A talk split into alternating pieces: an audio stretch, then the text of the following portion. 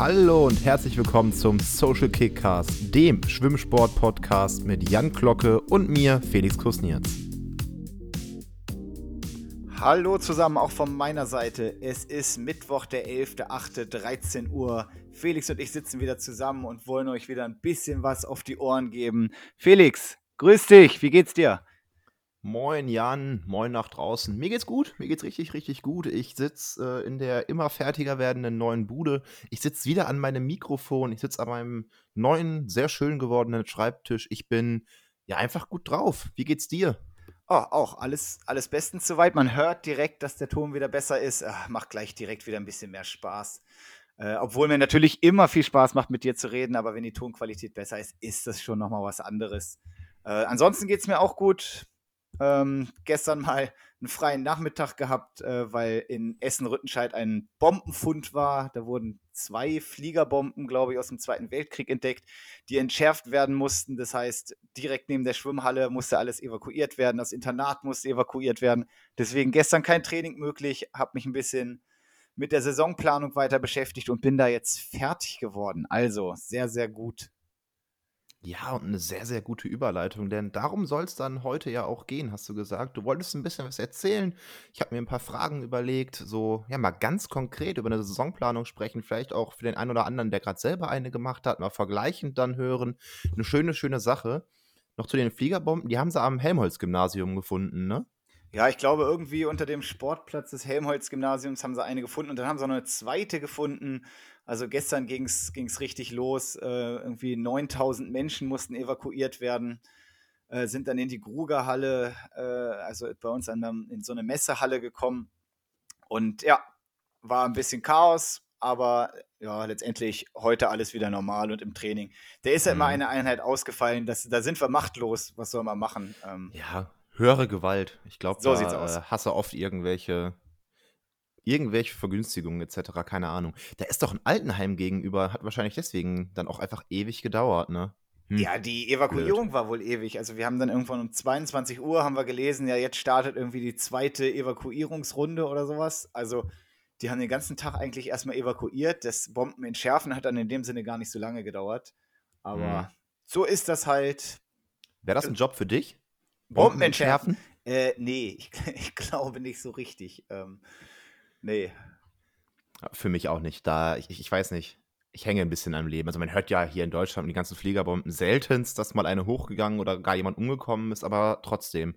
So der Grundgedanke ist ja ein bisschen, äh, du evakuierst da alles, damit das nur einer macht, falls was hochgeht. Oder wenige. Deswegen, nee, wäre auch nichts für mich. Aber hätte ja sein können, dass du so ein Draufgänger bist. Äh, nee, nee, nee, nee. Ich habe das, ich hab das äh, erzählt meiner Gruppe, glaube ich. Ähm, als sie noch in der Schule war in Hannover, da hatten sie mal eine Bombe, die konnten sie nicht entschärfen und dann haben sie die irgendwie in so einen See gehauen und haben dann eine kontrollierte Sprengung gemacht mit riesen Wasserfontänen und so. Das war schon ziemlich geil. äh, das hat man auch echt aus Entfernung gesehen, aber ansonsten, ja, sind wir mal ehrlich, irgendwie schaffen die das immer, was ich wahnsinnig finde, weil die Bomben sind ja nun schon richtig alt.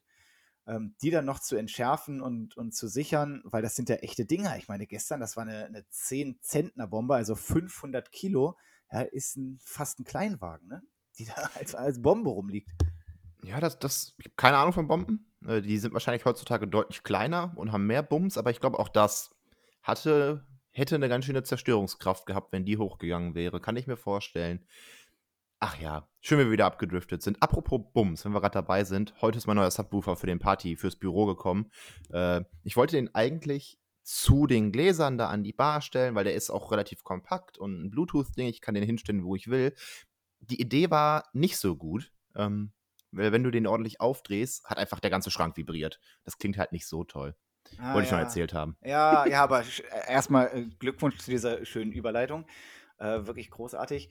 Ja, also, du bist äh, so gut wie umgezogen. Ich glaube, jetzt am Wochenende kommt dann der Rest und dann, dann seid ihr fertig, ja? Ja, genau, genau. Wir haben die baulich dringendsten Sachen gemacht. Mein Vater hat die Tage noch mal zwölf Stunden lang alle Sicherungen neu gemacht, weil wir noch einen äh, Stromzähler zwischenschalten mussten. Äh, also alles, was dringend gemacht werden musste, ist fertig. Ähm, Anne und ich haben auch schon super viel Zeug rübergebracht. Heißt, die Umzugshelfer am Samstag, die wir uns da bestellt haben für Pizza und Bier, die werden sehr günstig an Pizza und Bier kommen, weil sie echt gar nicht so viel machen müssen. Klar, die unangenehmen Sachen sind noch da, ne? Couch, Waschmaschine, äh, ein, zwei Schränke, aber ganz viel Kleinscheiß ist schon hier.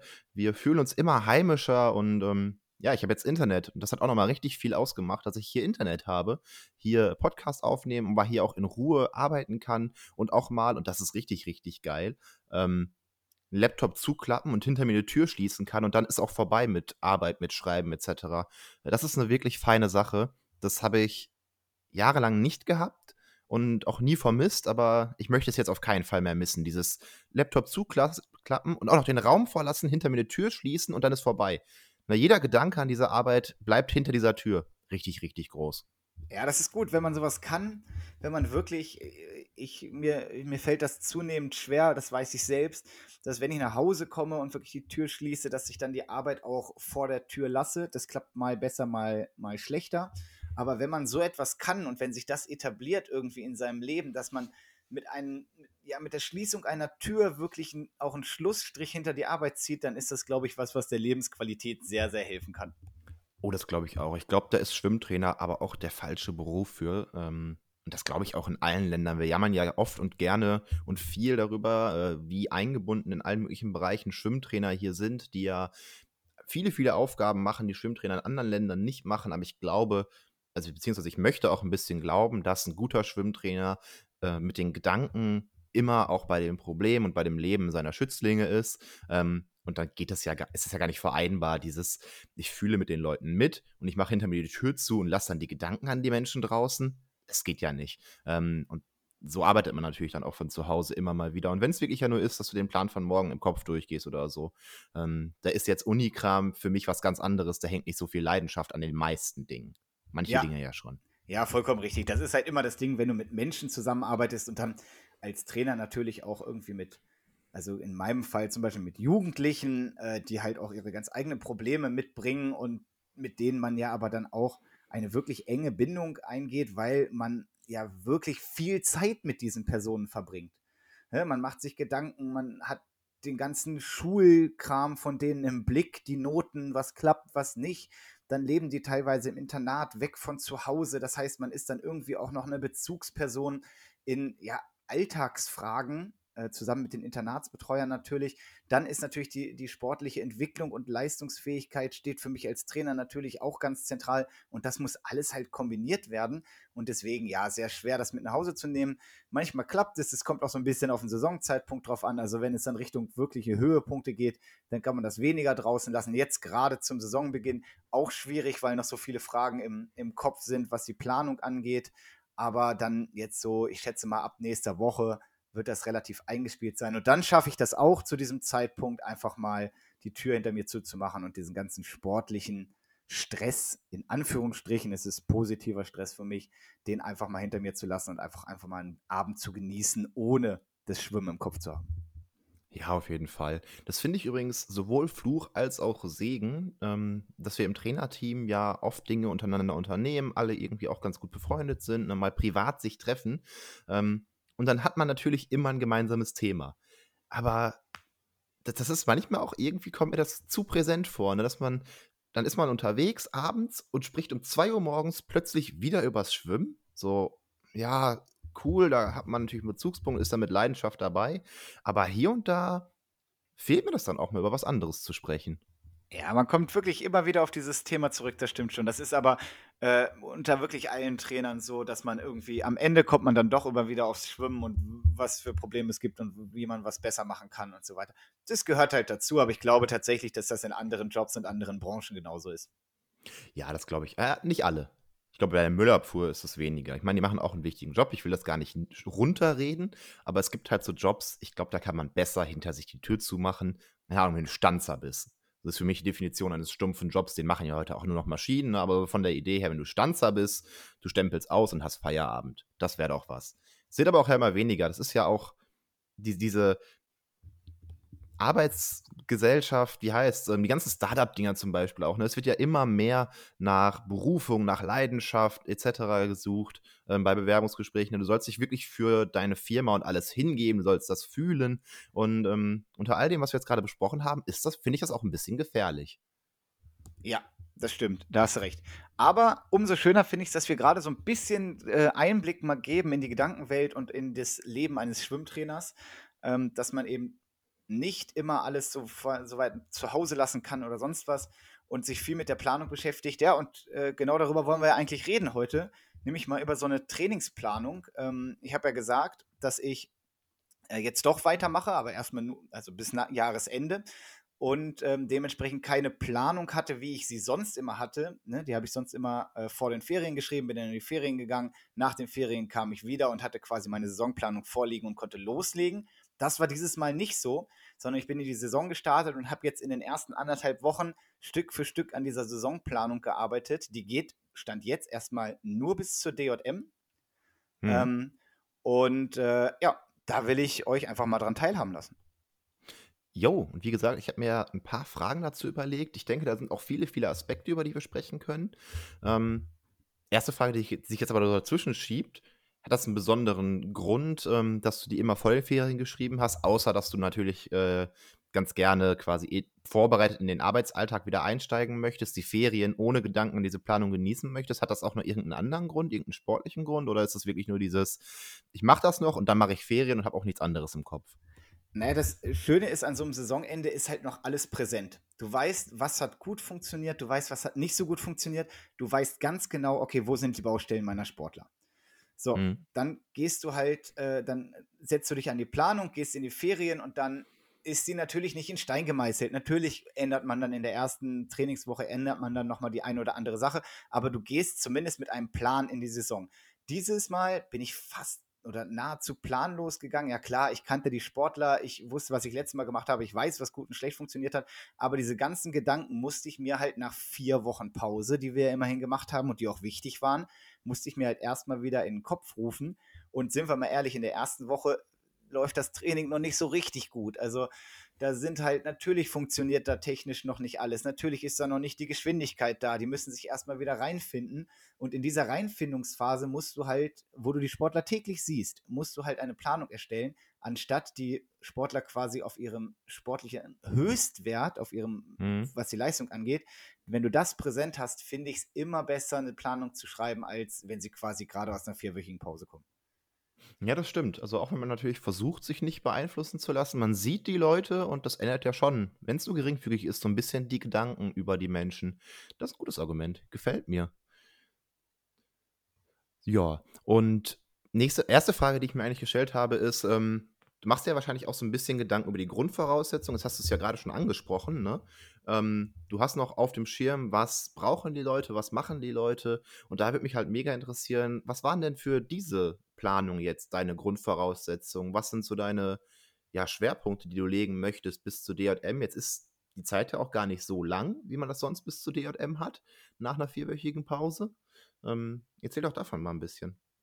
Ja, also erstmal ähm, war, also ich habe in der Vorsaison habe ich wirklich bis zu den Ferien, also jetzt mal den letzten Tag ausgenommen, da haben wir ein bisschen gespielt, habe ich wirklich ganz sauber an die Ferien ran trainiert mit ganz normalem Training. Ich bin nicht eine Woche vorher rausgegangen und so weiter und habe dann aber gesagt, wir gönnen uns jetzt vier Wochen komplette Pause. Man hätte auch nur drei Wochen machen können, aber ich habe gesagt, nein, wir brauchen vier Wochen, weil durch Corona war im Vorfeld das Ganze halt richtig lang. Ne, weil wir hatten dann den Lockdown, dann sind wir wieder eingestiegen, dann haben wir ja die Sommerferien fast durchtrainiert und deswegen war das alles sehr, sehr lang und die brauchten auch einfach mal wieder eine längere Pause, um runterzukommen. Das war erstmal äh, ganz wichtig mhm. und die mhm. Idee dahinter. Ähm, jetzt steigen wir in die Saison ein. Wir sind am, am 2.8. hatten wir das erste Training und es sind genau zwölf Wochen vor der DJM. Also die 13. Trainingswoche ist dann quasi die Woche, in der die DJM stattfindet. Das heißt, ich habe einen Makrozyklus in dem Sinne von äh, 13 Wochen. Mhm. Und in der letzten Woche ist dann halt der Höhepunkt. So, damit musste ich arbeiten und habe mir dann überlegt, alles klar. Die DJM ist vom 26. bis 30. Oktober und gehe dann hinten hin und gucke mir die Woche an und überlege mir dann alles klar, wie will ich das aufbauen, aber rechne dann oder plane dann das Training von hinten aufgerollt. Das heißt, ich äh, fange quasi an mit der Taper-Phase und gehe dann immer weiter nach vorne und dann ja, muss man halt ein bisschen schieben, weil es sind nur zwölf Wochen. Ähm, normalerweise hätte ich wahrscheinlich eher ein bisschen Richtung Ausdauer gemacht, vielleicht im Kraftraum ein bisschen mehr Wiederholungen gemacht, als ich das jetzt gemacht habe. Und deswegen hat sich das alles ein bisschen verschoben. Das, was ich sonst über eine Saison aufbaue, komprimiere ich jetzt in zwölf Wochen. Mhm. Also du machst quasi ja eine gesamte Saisonplanung in, diese, in diesen zwölf Wochen? Äh, ja, das funktioniert nicht, nicht ganz. Ne? Also ähm, dadurch, dass ich relativ nah ran trainiert habe, ähm, gehe ich oder ist die Ausdauer nicht ganz so verloren gegangen. Mhm. Ähm, ich habe in der Woche, bevor wir wieder ins Schwimmen eingestiegen sind, habe ich ähm, von denen verlangt, quasi, dass sie schon mal ein bisschen laufen oder Radfahren gehen und so weiter, dass sie zumindest ein bisschen eine Ausdauerreiz noch dabei hatten und deswegen sind die auch in der ersten Woche ganz gut reingekommen. Und jetzt ist mein Ziel, dass ich über die ersten vier Wochen quasi das Training sukzessive steigere und habe mir gesagt, okay, am Ende dieses ersten Mesozykluses, der ist bei mir vier Wochen lang, ja, bis 29.08., mhm. Ähm, bis dahin möchte ich gerne wieder nahezu an das Ausgangsniveau kommen, was sie vor den Ferien hatten. Weil, und das ist immer so ich weiß nicht, ob das wissenschaftlich belegt ist, vermutlich nicht, aber ich sage immer, die Zeit, die man raus war, so lange braucht man ungefähr, um wieder dahin zu kommen, wo man vorher war. Und deswegen habe ich mir diesen vier dieses vier Wochen Zeitfenster gesetzt und probiere jetzt in mhm. vier Wochen, die in dem Sinne wieder in etwa so herzustellen, sowohl technisch als auch von der Geschwindigkeit im Becken, ähm, wie das vor den Ferien war. Und dann kann ich anfangen, vernünftig aufzubauen. So mhm. die Idee also alle umfassend gucken, dass die im Kraftraum, in der Technik, im Schwimmen, in der Ausdauer, in der Geschwindigkeit, ähm, aber auch in den reinen Abläufen natürlich, ne, Erwärmung, Nachbereitung etc., einfach wieder voll im Trott sind. Das ist der Plan. Ja, genau. Das wird natürlich nicht, nicht komplett über alles funktionieren. Ähm, mein erster Ansatz ist, wir müssen erstmal das Wassergefühl, die Technik und das BZ8, also das Grundschnelligkeitsniveau, mhm. herstellen. Ähm, daran arbeiten wir gerade. Das hat tatsächlich bisher super funktioniert und da sind wir auf einem guten Weg. Und dann müssen halt langsam, aber sicher die, die Umfänge auch gesteigert werden. Das Krafttraining muss härter werden, weil das, was wir bisher gemacht haben, war noch äh, sehr leicht. Auch da erstmal über die Technik wieder alles mhm. äh, auf Schirm bringen und dann langsam, aber sicher die Gewichte steigern. Das ist so der Plan in diesen ersten vier Wochen. Ich hoffe, dass, dass wir dann schon relativ weit sind. Und dann kann es losgehen. Äh, dann wird eigentlich erst die richtige Trainingsplanung gestartet. Hm. Ja, das wäre nämlich meine Frage gewesen, wenn du sagst, du steigerst das jetzt äh, nach und nach in diesen vier Wochen. Ähm, Habe ich erst gedacht, wie, der steigert jetzt alles parallel? Äh, aber nee, das wäre die Frage gewesen, wo sind dann da die, die Schwerpunkte zuerst und Nett erklärt, danke, danke. Ja gut, dann gehst du, hast du gesagt, nach diesen vier Wochen hoffentlich wieder beim Ausgangsniveau in deine Planung. Dir bleiben noch neun Wochen beziehungsweise acht Trainingswochen. Wie geht's weiter? Ja, äh, in der fünften Woche, also in der ersten Woche des zweiten Mesozykluses, zweiter Mesozyklus geht wieder ähm, vier Wochen lang, endet mit der DKM, äh, in Wuppertal, die ich allerdings nicht groß vorbereiten werde. Da wird nur ein kurzes Drop-Tapering sein. Da soll nochmal richtig Gas gegeben werden. Klar, aber ganz klares Ziel, und das ist von Anfang an so ausgeschrieben, ist die DJM für den Altersbereich, der halt da schwimmt. Jetzt habe ich mhm. natürlich das Problem, dass ich in meiner Gruppe auch Leute habe, die keine DJM mehr schwimmen. Die brauchen halt eine Alternativplanung, aber das würde zu weit gehen. Deshalb, wir machen jetzt nur die DJM-Planung, äh, die wir hier besprechen. Und ja, da endet es mit der DKM. Das heißt mit einer deutschen Meisterschaft, mit einem kleinen Höhepunkt, ähm, den wir aber nicht explizit vorbereiten. Ähm, mhm. In der fünften Woche, in der ersten Woche des zweiten Mesozykluses, da kommt dann die erste Woche, die richtig hart wird. Ähm, bewusst gehe ich da ein bisschen aus dem Krafttraining raus. Die Wiederholungen gehen ein bisschen runter, die Intensität geht ein bisschen runter. Dafür wird das eine richtig harte Trainingswoche, ähm, wo einfach einmal nach der Wiederherstellung geguckt wird, okay, wenn wir richtig hart gehen, wo stehen die denn da? Hm. Das heißt, Voller Fokus aufs Wasser. Äh, da geht der absolute Fokus aufs Wasser, genau. Es kommen dann ein paar Neuheiten rein, äh, zum Beispiel die BZ8-Sprints gegen Widerstände, die wir jetzt schon regelmäßig machen, kommen da rein. Als Neuerung für diese Saison habe ich das Training mit Socks, also äh, mit ja, so Beuteln an den Füßen, ne, so, so Socken halt, ähm, um einfach noch ein bisschen mehr Druck auf die Beine zu kriegen. Da dann BZ8 und Beine viel mitgeschwommen. Ähm, das wird quasi Thema in diesem ganzen Mesozyklus. Und dann nach mhm. der Woche Härte ähm, geht es dann auch viel um Skills und um Speed. dass wir halt im BZ5-Bereich, BZ7-Bereich arbeiten mit den Sprintern, mit den Mittelstrecklern ein bisschen mehr im BZ4, BZ5-Bereich, dass wir da wirklich ein bisschen Tempo und Tempohärte drauf kriegen. Ähm, ja, das ist quasi so der, mhm. die Idee für den, für den zweiten Mesozyklus. Also quasi für alle Arbeit in Renngeschwindigkeiten. Was auch immer das dann für die jeweiligen Leute heißt und das dann aber auch viel und intensiv. Genau. Das ist der Plan. Genau, und natürlich müssen wir dann aufpassen, dass in dieser Intensität brauchen wir dann in dem Sinne genug Regenerationszeit. Ähm, in dem zweiten Mesozyklus ist die ziemlich viel aktiv, das heißt, ähm, es wird viel im BZ1-2-Bereich geschwommen werden, äh, neben diesen harten Intensitäten. Das heißt, wir polarisieren das schon ganz gut. Mhm. Ähm, dürfen aber natürlich nicht vergessen, dass trotzdem ja vier Wochen Pause waren. Das heißt, ähm, es muss auch immer wieder Einheiten geben, wo wir ein bisschen an der Grundausdauer arbeiten, bei den Mittelstrecklern mehr als bei den Sprintern. Ähm, Im Kraftbereich gehen die Wiederholungszahlen ein bisschen runter, die Intensitäten ähm, gehen dann ein bisschen hoch, sodass wir das da quasi steigern. Ähm, so sieht's aus. Hm. Was wäre denn in dieser fünften sehr intensiven Woche so natürlich hast du noch keine Pläne geschrieben, oder? Ähm, aber was wäre denn so ein Beispielset für deine Sprinter, Mittelstreckler? Jetzt hast du keinen Langstrecken schon mal, keinen klassischen, äh, da frage ich also einfach nicht nach. Aber wenn wir gerade schon so konkret sind ne, und mal wirklich konkret was durchgehen, was wäre denn so ein Beispielset? Was, kann, was können wir uns da vorstellen? Also Pläne sind noch nicht geschrieben. Ähm, ich, wenn ich so einen kreativen so grob, Tag, ne? ja, wenn ich so einen kreativen Tag habe, äh, hatte ich jetzt vor zwei Tagen und weil, sind viele Serien in meinem Kopf, dann öffne ich mir immer eine Excel äh, mit so, ja, mit so einem Serienkatalog und dann schreibe ich da immer so ein bisschen was rein. Ähm, ja, zum Beispiel äh, wäre für die Sprinter zum Beispiel, wir machen viermal 100 Meter plus 50, ähm, wo wir dann 100 Meter Kraul BZ2 plus 50 Hauptlage voll. Dann 100 Meter Kraul BZ3 plus 50 Hauptlage voll. 100 Meter Kraul BZ4 plus 50 Hauptlage voll. Und dann 100 Meter Kraul BZ5 plus 50 Hauptlage voll. Ähm, mhm. Das wäre zum Beispiel so eine Idee, wo wir reinsteigern, immer wieder hinten. Das ist halt extrem hart. Das tut Wie würdest du da die Pausen gestalten bei den Sprintern? Ja, auch noch ein wichtige, wichtiges Thema. Ja, die Sprinter brauchen immer ein bisschen mehr Pause, weil gerade so ein 100er BZ4 schießt sich schon ganz schön ab. Äh, die Pause würde mit quasi einer höheren BZ würde die Pause ansteigen. Das ist jetzt beispielsweise, fangen wir an mit äh, 1,30 bei BZ2, würden dann auf 1,40, 1,50 und 2 Minuten gehen. Und den mhm. 50er würde ich dann auf 1,30 schwimmen ähm, sodass die quasi eine Minute Pause haben, wenn die so ungefähr um die 30 Sekunden schwimmen. Ähm, mhm. Ja. was, was, für, was für eine Erholung, also du zielst dann schon auf eine ja, ziemlich große Erholung in diesen Pausen. Es ist natürlich dann auch ein bisschen sportlerabhängig, wie lange die Pause dann sein muss. Ne? Ähm, aber dein Ziel ist dann schon, dass die Sprinter sich zwischen den Belastungen auch ja, fast komplett erholen. Ja, genau. Und bei sowas wähle ich dann schon die passive Pause, weil da passiert halt dann doch ein bisschen mehr im, im Körper, äh, was die Hormonantwort und so weiter angeht.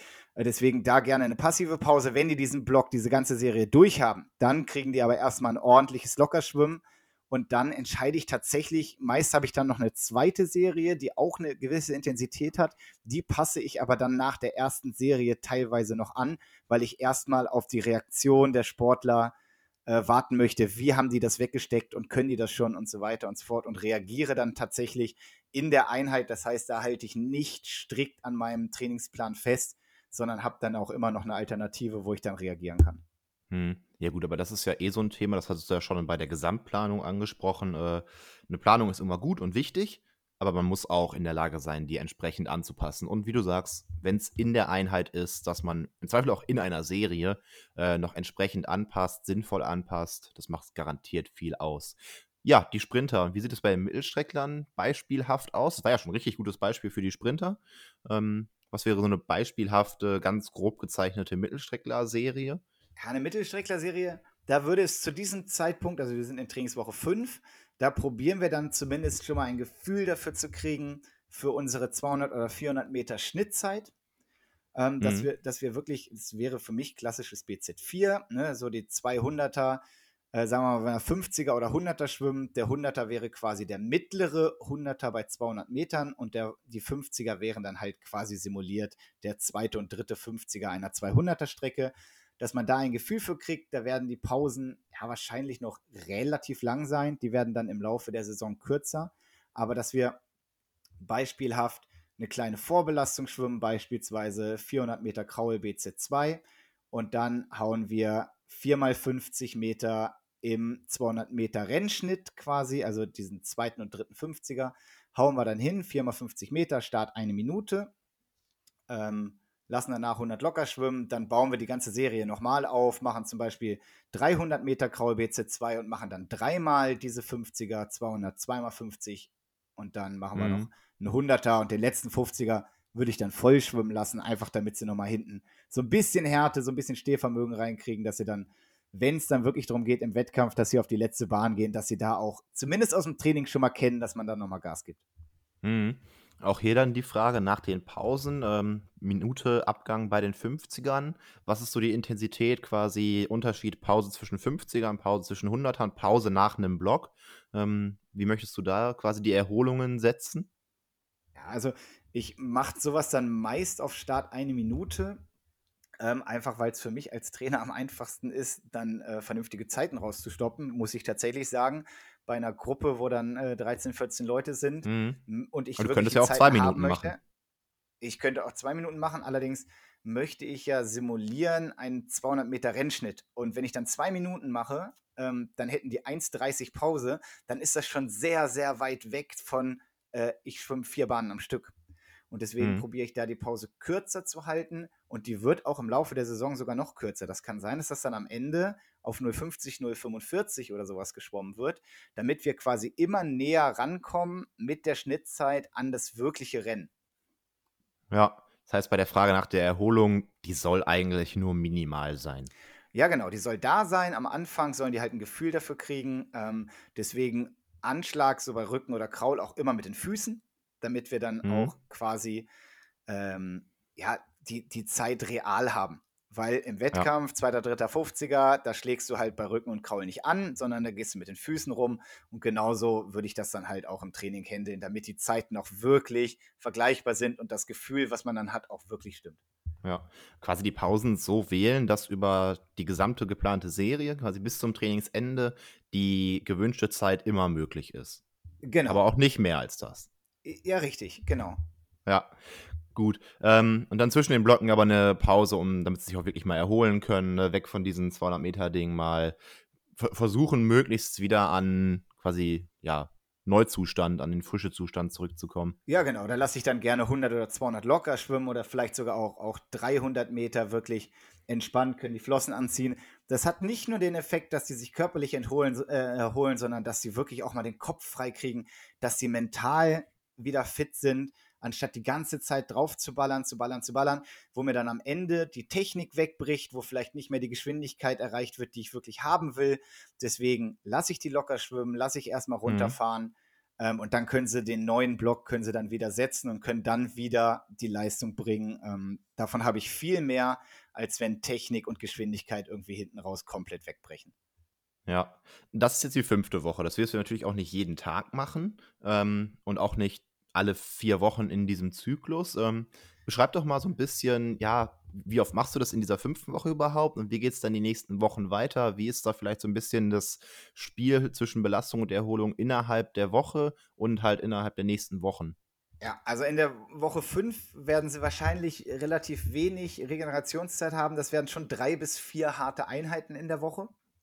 Mhm. Ähm, wohingegen dann ähm, die nächste Woche dann nur zwei Einheiten mit Belastungen, also Belastung ist bei mir BZ4 oder höher, Mhm. ähm, gibt es in dem Sinne dann nur noch, nur noch zwei Belastungen und dementsprechend dann auch ähm, Trainingseinheiten, die wirklich regenerativ sind, wo sie im BZ1, BZ2-Bereich schwimmen, gar nicht höher kommen. Da ist ein bisschen BZ8 drin, um die Geschwindigkeit aufrechtzuerhalten, aber ansonsten sind die eher entspannt unterwegs. Das würde dann gerade so aussehen, dass ich gucke, okay, wann sind meine Krafttrainingseinheiten in der Woche, dass ich gucke, in den, an den Krafttrainingstagen mache ich halt keine Belastung mehr im Schwimmen, weil das Krafttraining in dem Sinne schon genug belastet und ähm, gucke, dass ich dann zwischen Belastung, Krafttraining und Belastung im Wasser äh, in etwa 24 Stunden Pause habe, dass der Körper halt auch die Chance hat, Mhm. sich zu regenerieren und wieder Leistung zu bringen. Ja, und das dann, ja, grob den der Fahrplan für die nächsten Wochen, bevor es in den letzten Zyklus geht, oder? Ja, genau. Ja. Das ist in dem Sinne der Fahrplan. Diese eine richtig harte Woche wäre halt in, in Woche 5. Danach kommen drei Wochen mit zwei bis maximal mhm. drei Belastungen. Ähm, ja, aber du hältst ja so ein bisschen die Spannung dann aus dieser ersten Woche aufrecht. Ne? Genau, also genau. Diese, diese klassische Erholungswoche kommt in diesem Zyklus nicht vor. Äh, die klassische Erholungswoche wäre dann in der äh, Woche vor der DKM, wo ich ja dann so ein paar Tage vorher rausgehe, die entspannen lasse, aber dann kommt halt mhm. dementsprechend eine, eine harte Wettkampfwoche. Ähm, nach der DKM gibt es dann wieder zwei, drei Regenerationstage. Da muss ich mal gucken, wie gut äh, sie das wegstecken, auch wie viele Strecken sie bei der DKM haben. Mhm, und klar. dann geht es quasi in den dritten Makrozyklus und das ist dann halt der Zyklus, äh, der dann die DJM vorbereitet. Okay, dann lass uns doch mit dem auch direkt weitermachen. Äh, wie ist da so der Grundgedanke? Wie sind da die Voraussetzungen? Stichwort auch, ja, Spezialisierung. Wird es dann vielleicht doch gemischter innerhalb der Gruppe, innerhalb der Leute oder fährst du doch einen relativ einheitlichen Plan? Äh, ja, und wie sieht der Plan bzw. die Pläne denn aus? Ja, also ich kann nicht groß individualisieren mit, mit 14 Leuten. Das klappt einfach in dem Sinne nicht.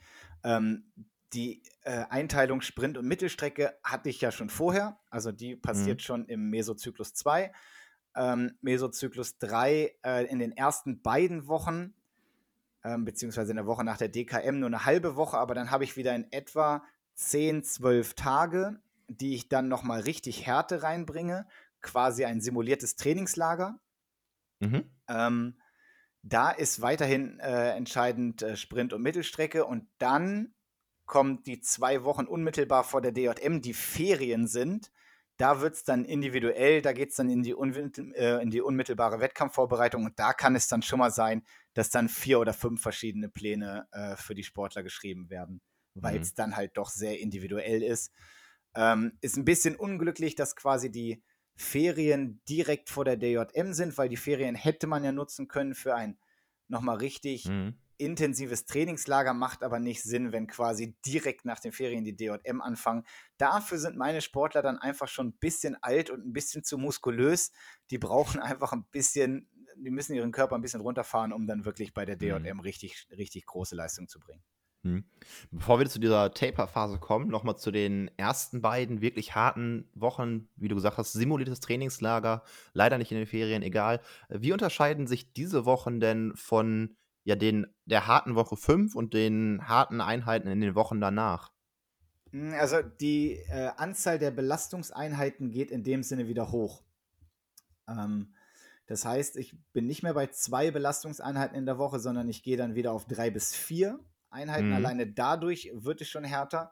Ähm, es werden ein bis zwei Trainingseinheiten in der Woche grundsätzlich mehr gefahren, wodurch ich auch eine, eine Volumensteigerung habe. Das heißt, ich nehme da bewusst in Kauf, dass es eine Volumen und eine Intensitätssteigerung gibt, aber macht das, wie gesagt, das werden zehn Tage, vielleicht bei dem einen oder anderen über zwölf Tage, nicht länger, so wie man es mhm. ja auch im Trainingslager machen würde. Auch da trainiert man mehr und mit mehr Intensitäten als beispielsweise normal zu Hause. Ähm, aber mhm. ansonsten von den Inhalten der Serie entscheidet sich das gar nicht so richtig viel. Ähm, die bleiben einfach hart. So, die Sprinter sind dann halt überwiegend über 50 Meter Strecken wirklich am Ballern. Die, die Mittelstreckler gehen dann halt ein bisschen mehr. Die gehen dann weg von dem BZ4, gehen dann auch ins BZ5 rein, ziehen das aber dann eher über 100 Meter. Ähm, von daher, das wird letztendlich immer, oder das, das Ziel ist immer näher an meine wirkliche mhm. Leistung, die ich im Wettkampf bringe, an die richtige Geschwindigkeit. Da geht es ran. Ja, das heißt, du fokussierst dich quasi in der gesamten DJM-Vorbereitung auf wenige Inhalte, würde ich es nennen, die gemeistert werden sollen und steuerst das Training an den Stellschrauben Anzahl Einheiten, Anzahl Meter pro Einheit, Trainingsstunden, all solche, all solche Faktoren. Ja, Anzahl, also die Meteranzahl ist mir tatsächlich ziemlich egal. Also ich habe gerade. Ja, die wird ja wohl, die wird ja steigern, wenn du mehr Einheiten machst. Also. Definitiv. Ja, obwohl das ist gar nicht mal gesagt. Also es kann sein, dass ich dann, sagen wir mal, äh, jetzt habe ich acht Einheiten und mache 35 Kilometer und dann mache ich zehn Einheiten und mache trotzdem nur 35 Kilometer, habe aber viel mehr Zeit für mhm. die ganzen Sachen. Ähm, das heißt, in meiner Planung habe ich überhaupt keine Kilometerangaben drin. Ich habe die Belastungszonen drin, ich habe meine Inhalte, da steht jetzt zum Beispiel in, in Mesozyklus 2, steht an erster, äh, an erster Stelle steht Technik.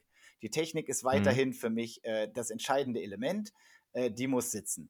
An zweiter Stelle steht Skills, also sowas wie Start, Wende, äh, Messplatztraining und so weiter, dass das ebenfalls eine, eine, wirklich hohe Bedeutung hat. Und an dritter Stelle steht dann halt Härte und Speed. So, mhm. das ist dann halt das, was dann halt damit kombiniert werden muss und habe dann hinten stehen äh, zum Beispiel BZ8 Widerstände und Socks. Mhm. So ist das aufgebaut. In dem Sinne findet der Kilometerbegriff gar nicht statt. Gar nicht, gar nicht. Ich meine, letztendlich schreibst du aber ja einen Plan. Ja, ähm, natürlich schreibe ich einen Plan und der, der, wird sich ja auch an irgendwas orientieren. Und wenn, wenn das die Dauer ist und die Technik, dann kommst du ja auf irgendeine Kilometerzahl. Ne? Also irgendwie begrenzt es ja schon indirekt. Ja, ich begrenze es allerdings von der Trainingszeit, die ich zur Verfügung habe. Natürlich, auf dem Trainingsplan steht dann am Ende eine Kilometerzahl und ich weiß auch, dass den Sportlern das weiterhin super wichtig ist, dass sie wissen, ob sie jetzt äh, 3,7 oder 5,2 Kilometer geschwommen sind. Aber letztendlich, wenn ich die Inhalt, also ich schreibe meinen Trainingsplan und wenn ich das drin habe, was ich, was ich wirklich machen wollte, dann ist egal, mhm. ob am Ende jetzt steht, das sind 4,1 oder 4,5 Kilometer. Das ist letztendlich was, was für mich nicht entscheidend ist, weil ich die Inhalte, die ich vermitteln wollte und die ich angehen wollte, in meinem Trainingsplan hatte. Und ich glaube, das ist viel entscheidender, als dass ich jetzt am Ende dann noch sage, oh, ich habe jetzt nur 4,3 Kilometer, ich habe aber 5 geplant, ich muss jetzt noch 700 Meter draufhauen, irgendwas, wo ich mir aber gar keine Gedanken zu gemacht habe, dann mache ich doch lieber das, was ich geplant habe, richtig. Ja, ja, da wollte ich gar nicht drauf hinaus, aber ähm, geht mir so ein bisschen auch darum, ne, wenn du sagst, du willst zwei Stunden Technik machen, ist es eine andere Meterzahl, als wenn du sagst, du machst eine Stunde Technik oder auch nicht. Ne? Ähm, das ist so ein bisschen, also irgendwo begrenzt man es ja trotzdem. Wenn man es ja, nicht aufschreibt, ne, wenn man mit dem Grundsatz hingeht, ich schreibe mir das nicht auf, weil ich möchte so und so, ähm, setzt das, glaube ich, aber auch ein hohes Maß an Erfahrung voraus und ein hohes Maß an, ich weiß, was ich damit meine, ich weiß, was ich da erreichen möchte. Ne? Ich, ich habe diesen Plan ähm, und setze den so und so um. Du kannst ja auch, wenn du sagst, du machst Schmidt-Beine-Technik, äh, ja, wie ich das gerade schon angedeutet habe, du kannst es in zwei Stunden Schmidt-Beine-Technik kannst du Kilometer machen und du hast eine mega effektive Einheit gemacht vielleicht, wenn du es gut machst. Du kannst aber auch drei Kilometer Schmettbeine in zwei Stunden machen und es ist vielleicht genauso gut oder ein anderer Fokus gesetzt oder so. Ähm, deswegen, irgendeinen Gedanken wirst du dabei wohl haben. Ich finde das aber an sich sehr, sehr gut, dass dieses Metazählen gerade in den äh, geringeren ähm, Streckendistanzen, ne? also die kleine Mittelstrecke, nenne ich sie mal die 200er ähm, oder die Sprintstrecken, irgendwo dazwischen, die 100 Meter von mir aus auch noch, äh, ja, sehe ich auch ein, dass Meter da ganz weit hinten in der Hierarchie irgendwie einrücken. Wenn man sie gar nicht mehr aufschreibt, ist das auch völlig tutti. Ähm, ja, jetzt sind wir abgeschweift. Ich hatte noch Fragen auf den Lippen. Wo waren wir stehen geblieben in deiner Planung? Ja, in meiner Planung, aber wo genau, weiß ich auch nicht. Aber vielleicht noch mal ganz kurz. Also natürlich habe ich einen Trainingsplan und natürlich schreibe ich auch quasi äh, genau jeden Meter auf. Also wenn ich jetzt äh, vier Sprints äh, 15 Meter BZ8 mache, dann wird das notiert als 0,06 Kilometer BZ8 in meinem Training, weil ich letztendlich schon darauf gucke, wie die prozentuale Verteilung ist in meinem Training. Das ist mhm. schon etwas, was, was mich interessiert und vor allen Dingen dann auch in der Wochenplanung ist das was, was mich interessiert. Aber diese diese reine Kilometerfakt in dem Sinne, das ist etwas, wo ich halt in dem Sinne, das ist mir in dem Sinne egal, solange das vermittelt wurde, was ich wollte. Mhm. Ähm, ja, ansonsten zu meinem Training, äh, ja, wir waren in Mesozyklus 3, ähm, in diesen ja, zehn harten Tagen, wo wir nochmal äh, Umfang und äh, Intensität gesteigert haben. Und ja, während Stimmt. dann quasi mit Ende dieses, ja, die, dieser Phase würden wir dann in die Ferien gehen und in den Ferien dann quasi in die individuelle Wettkampfvorbereitung. Ja, und dazu, zu dem Thema Tapern, äh, verstehe ich dein, deine Trauer, dass natürlich die Ferien nicht in diesen simulierten Trainingslagerwochen liegen, ein bisschen, möchte aber auch dagegen halten, dass ich so ein, so in Anführungszeichen Taper-Trainingslager ähm, ne, auch richtig geil finde, aus dem einfachen Grund, dass es in der Zeit viel, viel, viel leichter ist, ähm, und das ist aber auch irgendwie Fluch und Segen, sich nur auf den Sport zu konzentrieren, mal abzuschalten von allem drumherum und sich so ähm, ja, psychisch auch ein bisschen zu erholen, zu regenerieren, Kraft zu schöpfen. Ähm, kann natürlich, und da wäre dann der Fluch für den einen oder anderen nach hinten gehen, dass man da in so eine Nervositätsspirale gerät, ähm, weil einen nichts mehr ablenkt. Aber ich war auch eher der Typ, der dann die Zeit genutzt hat, um mal vom Kopf her Kraft zu schöpfen, ähm, sich nicht auf Schule zu konzentrieren und alles und wenn man, wenn man da so dran geht und das so nutzen kann, finde ich ein Taper-Trainingslager gar nicht so schlimm. Äh, gar nicht so sehr traurig, dass das in den Ferien liegt.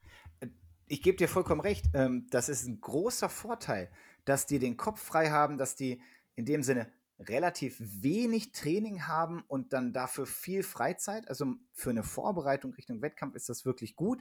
Das Problem ist nur, was ich habe, diese zehn harten Tage vor den Ferien, da habe ich halt die Schule noch.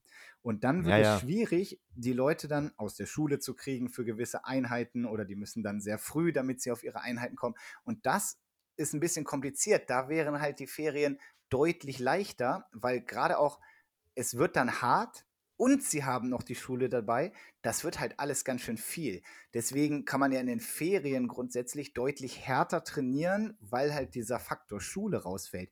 Die haben dann halt nur noch in dem Sinne eine 20 bis 25 Stunden Woche aufgrund ihrer Einheiten ähm, und nicht eine 60 Stunden Woche, weil noch Schule dabei ist, so ungefähr. Das ja, ja. ist halt dieses, ja, also ich. Das muss man halt ein bisschen abwägen gegeneinander, genau. die Vor- und Nachteile, ne? Und klar, man fährt, um Intensitäten zu machen ins Trainingslager aus den von dir genannten Gründen. Und diese Abwägung gewinnt natürlich an das intensive Trainingslager ohne Schule. Ähm, ich wollte es einfach nur ein bisschen positiver sehen. Ja, total. Also das hat auch was Positives. Ich gehe davon aus, dass sie bei der DJM dann wirklich quasi bereit sind, Spitzenleistung zu bringen. Nur am liebsten hätte ich drei Wochen Ferien. Das wäre das wär ganz gut. Weißt du, dann kannst du die erste Ferienwoche, mhm. kannst du dann noch hart ziehen und kannst dann von da in die Taper-Phase reingehen und das würde gut passen, aber haben wir leider nicht. Ähm, müssen wir mal ja. beantragen beim Land NRW vielleicht. Eine, eine Frechheit, dass Schulferien ohne Beachtung der deutschen Jahresmeisterschaften gemacht werden oder generell ohne Beachtung äh, des Sportes. Also Fußball würde, wenn sie das wollen, bestimmt auch noch irgendwas erreichen können. Aber egal, falsches Thema. Haben wir heute auch wieder Fußball gebasht. Mensch, Glückwunsch. Ja. Haben wir das abgehakt. Endlich mal wieder. Ja. Wobei bald die Bundesliga anfängt und ich muss sagen, ich freue mich drauf. Egal, ein Thema für nächste Woche, wenn sie dann angefangen hat. Die Taper-Phase. Wir kommen in die Taper-Phase. Ihr habt Ferien, du spezialisierst ein bisschen. Ähm, da können wir jetzt natürlich nicht auf jeden Einzelnen eingeben. Ne? Da ist die Folge dann vier, fünf Stunden lang, wenn wir auf deine einzelnen Schwimmertypen, die du so hast, eingehen. Ähm, eine Frage habe ich aber doch und die betrifft deine Gruppe generell. Wie ist also die Spannweite der Leute, ähm, was die an Tapering brauchen? Jetzt hast du ja doch ein bisschen Erfahrung mit denen sammeln können. Jetzt noch nicht viele, viele Jahre, aber anderthalb waren es ja, meine ich. Ähm, wie sind das so die Typen, ne? Was, was, ist so der, der am wenigsten Tapern braucht, ne? der vielleicht nur eine Woche tapert? Wer braucht am längsten? Vielleicht sogar vier Wochen, keine Ahnung. Ähm, jetzt ohne Namen zu nennen natürlich. Aber was hast du so für Taper-Typen? Ja, äh, Normalerweise. Alles dabei. Also alles dabei. Da sind äh, die, die Sprinter-Jungs, die in dem Sinne schon für ihr Alter eine richtig ordentliche Muskelmasse mitbringen. Äh, die musst du auf jeden Fall 12, 14, äh, ja eher 14 Tage vorher rausnehmen, auch aus dem Krafttraining rausnehmen. Und dann gibt es so Leute im Mittelstreckenbereich, weiblich, die musst du eigentlich ziemlich nah ran trainieren. Wenn du die zu früh rausnimmst, dann verlieren die die Spannung und dann wird es schwierig. Jetzt habe ich nur eine Schwimmerin im Langstreckenbereich. Da ist natürlich das Taper noch was ganz anderes. Die trainiert quasi in hohen Umfängen an äh, geht dann halt deutlich mehr in dieses Schnittding. Ähm, mhm. Von daher ganz unterschiedlich. Ähm, deswegen ist da tatsächlich, sind die Ferien ganz gut, weil in den Ferien ist Platz. Die Schulen sind nicht da mit ihren äh, Klassen, mit ihrem Sportunterricht. Ähm, es dürfte mehr Platz da sein. Ich kann mir das deutlich besser schieben, kann theoretisch zwei Einheiten hintereinander schalten, um auch jedem gerecht zu werden. Mhm. Ähm, weil teilweise sind dann, da schwimmen die einen schwimmen noch zweieinhalb Kilometer, während die anderen noch äh, fünfeinhalb schwimmen, um mal wieder in Metern zu rechnen. Äh, oder, oder halt auch in der Zeit, weil die zweieinhalb Kilometer werden einfach keine zwei Stunden dauern. Das kann sein, dass die anderthalb dauern, aber es gibt definitiv noch welche, die gehen dann noch auf zwei Stunden Einheiten und das verschiebt sich dann alles und dann muss man allen gerecht werden und dann wird es kompliziert und da ist es ganz gut, wenn man einfach mehr Zeit hat. Hm. Das heißt, du überlegst tatsächlich, äh, dich auch mal vier Stunden am Stück in die Halle zu stellen, einfach um ja, jedem Sportler die bestmögliche Betreuung zu bieten. Ja, das kann gut sein, dass das passiert. Ähm, wird man sehen. Wie gesagt, die Ferienzeit lässt das ja in dem Sinne zu. Ne? Und es mhm. ist dann teilweise ist ja auch nicht mehr so, dass die unbedingt zweimal am Tag ins Wasser müssen in dieser Phase, sodass ich dann vielleicht äh, vier Stunden wirklich vielleicht hintereinander arbeite oder zwei Stunden am Morgen mit den einen und zwei Stunden am Nachmittag mit den anderen. Ähm, manche müssen halt noch in den Kraftraum, manche nicht. Dass ich mir das ein bisschen aufteile. Aber wie genau mhm. das läuft, das weiß ich noch nicht. Da muss ich auch erstmal den Saisonverlauf abwarten. Wie gesagt, da steht bei mir nur äh, bei Inhalt individuell. Ähm, hm. da, da, kann ich halt noch nichts zu sagen, weil ich erstmal sehen muss, wie verläuft die Saison. Gibt es vielleicht hier oder da eine Verletzung oder irgendwelche andere Ausfälle? Ähm, das, wer weiß, wie das mit Corona weitergeht. Und da ja, sind gut. so viele Fragezeichen noch dass ich äh, das erstmal offen gelassen habe und dann da wirklich individuell ja. mit ja. jedem das bespreche und dann dementsprechend umsetze. Das heißt, deine Taper-Phase beginnt quasi auch nochmal mit einem Einzelgespräch? Ja, jedes Mal. Ja. Relativ formell lässt du die ins Büro kommen, äh, das wir ja nicht mehr haben in Essen oder einmal kurz am Beckenrand beiseite genommen, in vier Minuten erledigt. Äh, wie läuft das? Ja, ich habe eine Idee für jeden Sportler in dem Sinne und die Idee stelle ich dann dem Sportler vor und der, ich erwarte dann aber auch, dass der Sportler wirklich dann sich damit auseinandersetzt und dann auch sowas sagt wie, oh, damit fühle ich mich nicht so wohl oder äh, ganz mhm. ehrlich, das gefällt mir richtig gut, weil am Ende, wenn der nicht von dem Weg überzeugt ist, den ich mit ihm gehen will, ja, dann wird es halt wirklich schwierig. Wenn er aber sagt, alles klar, komm, wir haben das gemeinsam besprochen und ich gehe da komplett mit, dann wird er auch mitgehen und dann wird er auch seine Leistung bringen äh, im Training und das machen, was wir gemeinsam besprochen haben. Und dann wird es auch im Wettkampf funktionieren, weil er halt mit einer gewissen Sicherheit in den Wettkampf geht. Und das ist das, mhm. was ich letztendlich mit so einem Vor in so einem Gespräch im Vorfeld ja bezwecken möchte. Und bisher bin ich damit sehr gut gefahren. Ja, ja, das haben wir immer mal wieder schon angerissen. Äh, die Erziehung zu einem mündigen Sportler, mit dem man auch zusammenarbeiten kann. Ne? Äh, man könnte sich den Sportler ja auch so erziehen, dass der alles abnickt und vielleicht sogar den Weg des Trainers ganz unreflektiert geil findet.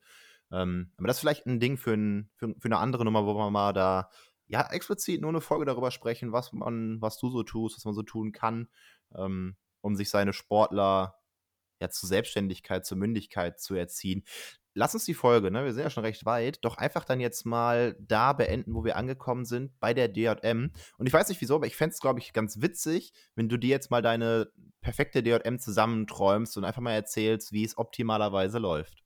Was so optimalerweise passiert.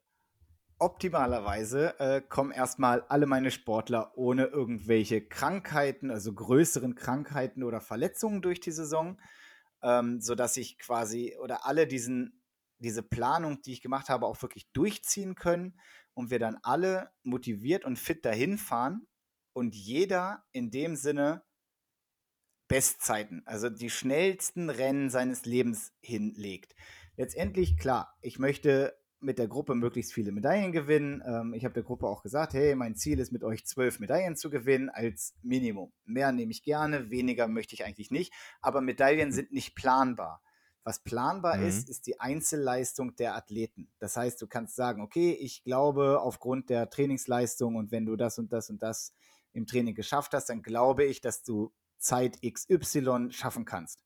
So, und das ist etwas, worauf, was, was man planen kann. Die Medaillen in dem Sinne kann man nicht planen, weil man da äh, auf andere Athleten irgendwie ja, Rücksicht nehmen muss und du weißt nicht, was die tun. Ist da jemand drin, der plötzlich einen krassen Sprung macht und ist deswegen die Leistung deines Athleten schlechter, obwohl er genau die Zeit erreicht hat, die du hattest? Nein, ist sie nicht. Deswegen, ähm, da soll jeder Bestzeit schwimmen.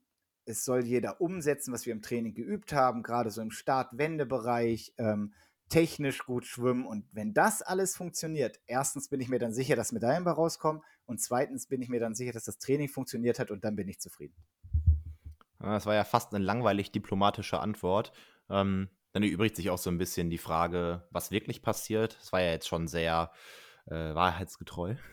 Äh, nein, aber danke. Wäre natürlich cool. Zwölf Medaillen finde ich jetzt für eine Trainingsgruppe von, was hast du gesagt, 14 Leuten. Das wäre eine starke Quote. Ähm, vorausgesetzt, davon holen ein paar mehr Leute. Ne? Zwei Leute mit jeweils sechs. Wäre immer noch stark. Ähm, aber trotzdem, finde ich, klingt erstmal ambitioniert das Ziel. Drücke ich dir, euch auf jeden Fall die Daumen. Äh, Würde mich ja aus lokalpatriotischer Sicht auch sehr, sehr freuen, wenn das so kommt. Ähm, und wenn alles bis dahin krankheits- und also krankheitsfrei und von Corona-Verordnungen verschont geblieben ähm, ablaufen kann, das wäre, oh, das wäre auch schon einfach schön, wenn man den Zyklus, so wie du ihn jetzt geplant hast, in anderthalb Wochen Arbeit, wenn der einfach mal überraschenderweise durchgezogen werden könnte, ohne dass ständig irgendwas umgeplant wird. Ähm, wäre jetzt nach den letzten Jahren ja fast auch mal was Neues. Ja, genau. Also ich hoffe, ich konnte irgendwie so ein bisschen äh, Einblick in meine Gedankenwelt geben und äh, in meine Planung. Ähm, wie gesagt, das ist kein Geheimnis, was wir machen, deswegen kann ich das hier auch äh, völlig offen kommunizieren. Vielleicht hilft es dem einen oder anderen Trainer, seine eigene Planung zu gestalten. Das würde mich freuen. Ansonsten, es ist der Weg, den ich gehe. Ihr müsst ihn nicht gut finden. Ähm, ihr müsst es nicht für richtig halten. Ihr könnt auch sagen, okay, für mich sind Kilometer alles. Von mir aus ist es, wie gesagt, mein Weg, den ich jetzt bis zur DJM gehe. Ähm, genauso wie ich das Training anderer Trainer respektiere, würde ich euch bitten, meins zu respektieren und nicht zu sagen, äh, viel zu wenig, äh, äh, was leider immer mal wieder kommt, sondern ähm, ja, es war einfach nur ein Anstoß. ähm, es war einfach nur, einfach nur so ein bisschen meine Gedankenwelt, wie ich das Training plane. Und ja, ich hoffe, es hat euch gefallen und ähm, verbleiben wir dabei. Anfangen. Ja. Ja. Sagen, sagen wir jetzt einfach Tschüss und auf Wiederhören. Genau. Wir hören uns nächste Woche wieder. Bis denn. Ciao. Macht's gut.